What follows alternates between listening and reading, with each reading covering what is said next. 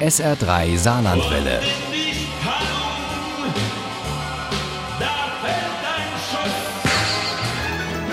Der Krimi-Tipp.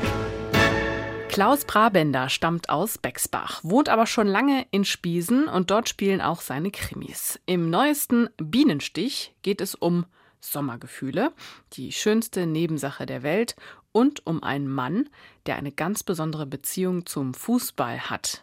Uli Wagner hat den achten Prabender mit Vergnügen gelesen. In Bienenstich ist der Sommer so wie gerade in echt. Immer wieder ziehen Unwetter durchs Land, immer wieder gibt es Schäden und ein Unwetter trifft auch den Friedhof von Spiesen-Elversberg.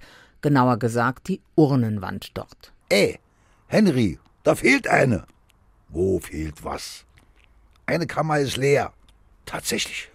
Scheiße, flucht Henry. Das gibt Ärger. Klar, dass ihm erst niemand glauben will und dann alle in hektische Betriebsamkeit verfallen, erst recht der Bürgermeister, der noch nicht lange im Amt ist. Dabei weiß der da noch gar nicht, was Marion weiß, die Angetraute von Ex-Kommissar Joachim genannt Josch Schaum. Es scheint ein neues Phänomen zu geben. Urnenschwund. Wieso das jetzt? Hm, vor ein paar Wochen ist in St. Ingbert auch eine Urne verschwunden erzählt sie abends auf der blauen Bank, die vor ihrem Haus steht und um die sich, wenn nicht gerade Corona ist, einmal in der Woche auch Nachbarn und Freunde versammeln und wo so manches Problem gelöst wird. Friedrich Rohleder heißt der Mann, dessen Urne da in St. Ingbert verschwunden ist.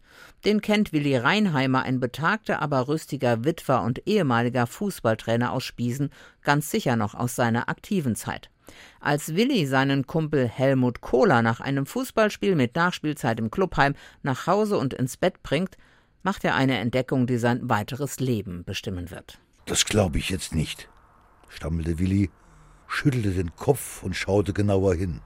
Trotz der vielen Biere dauerte es lange, bis Willi Reinheimer einschlafen konnte.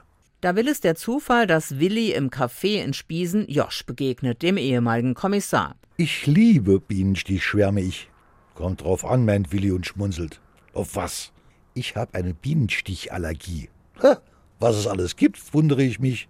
Nee, nicht der Kuchen, das Insekt. Ach Gott, makaber. Auch der Bürgermeister hat ein Geheimnis, das ihm schwer auf der Seele liegt. Er hat ganz einfach eine Urne nachbestellt, so dass nun in Spiesen zumindest die Urnenwelt wieder in Ordnung ist. Aber da werden aus anderen Gemeinden weitere Urnendiebstähle gemeldet und jetzt geht ihm der Bobbes auf Grundeis. Auf der blauen Bank bekniet der Josch zu ermitteln und verrät ihm auch, wessen Urne da in Spiesen verschwunden, aber offiziell ja wieder da ist. Schöne Scheiße. Ausgerechnet der.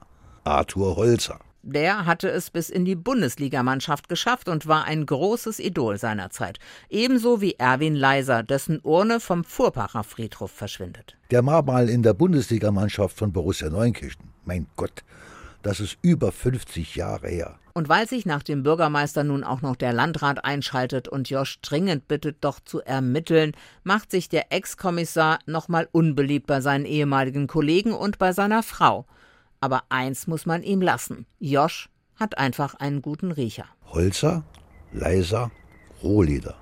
Allesamt zu ihrer Zeit bekannte Ausnahmespieler. Die Erkenntnis haut mich fast vom Hocker.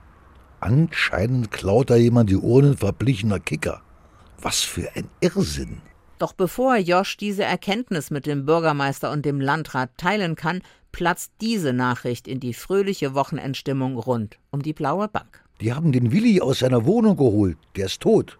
Geschickt verwebt Klaus Brabender Fälle miteinander, die auf den ersten Blick nichts und am Ende alles miteinander zu tun haben.